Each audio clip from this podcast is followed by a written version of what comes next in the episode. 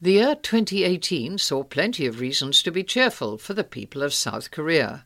The country successfully held a Winter Olympics which passed off without any problems. Almost important as the event itself was the fact that North Korean athletes were there, the result of an agreement reached during successful talks between North and South at the border village between them. Later that year, the then US President Donald Trump met North Korea's leader Kim Jong un and attempted to tone down hostilities by calling off military exercises on the peninsula. Watching these events was the BBC's newly arrived South Korea correspondent, Laura Bicker. Four years later, she's leaving her post in the capital, Seoul, at a time when relations between South and North are far worse. North Korea recently tested what it said was a new intercontinental ballistic missile, and there are fears it's about to carry out another nuclear test. Yet Laura insists she's leaving with some sense of optimism. Let me introduce you to the word ajumma. It's a Korean term for middle aged women, often used as an insult, for an ajumma is known to be fierce. However, to me, this word will always be used with love and respect. South Korea rose from the ashes of war with the North to become the modern, dynamic democracy it is today, and this grit and determination are embodied in Ajumma. They often travel in groups, and my first encounter was in a swimming pool changing room. They'd spent decades with little leisure time. Now, in their 60s or older, they were learning to swim. My blonde hair, blue eyes, and height really sets me apart in South Korea, but they didn't care. You need to put on moisturiser, one shouted. Oh, she's pale. Does she need some food? exclaimed another. Before I knew it, I had an instant sweet coffee placed in my hand, and two women stopped setting their permed hair to massage moisturiser onto my back and my elbows.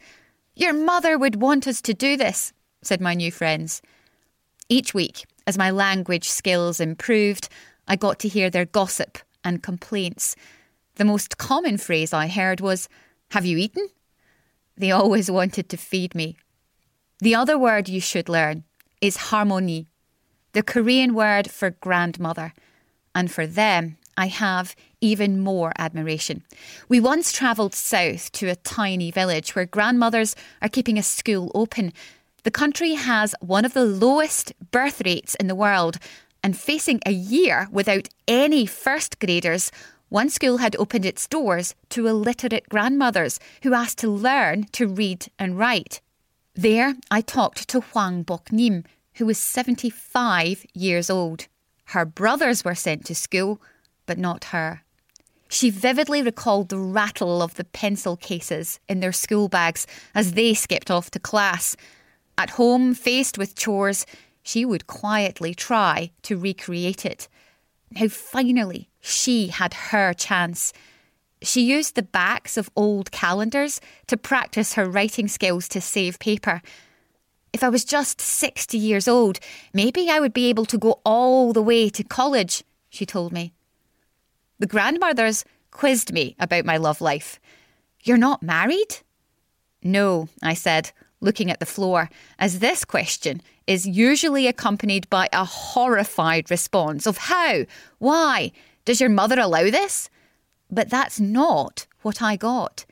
Instead, they cackled. Oh, that's why she looks so young. South Korea is changing. Women are demanding more.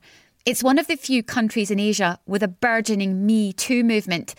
But it's also a country which still has one of the worst records on women's rights in the developed world.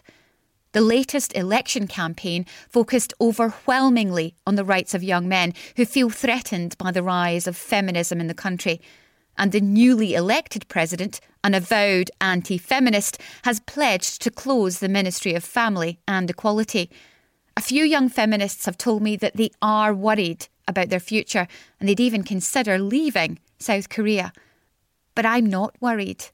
I've seen the strength of Korean women Like the North Korean defector I met, Jessie Kim, she sold berries and the local alcoholic drink soju on the market to make enough money to risk her life and make the perilous journey across China and finally to Seoul.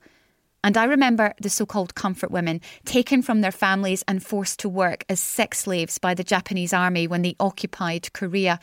92 year old Lee Yong Soo continues the fight for an apology and marches to the Japanese embassy in Seoul every Wednesday.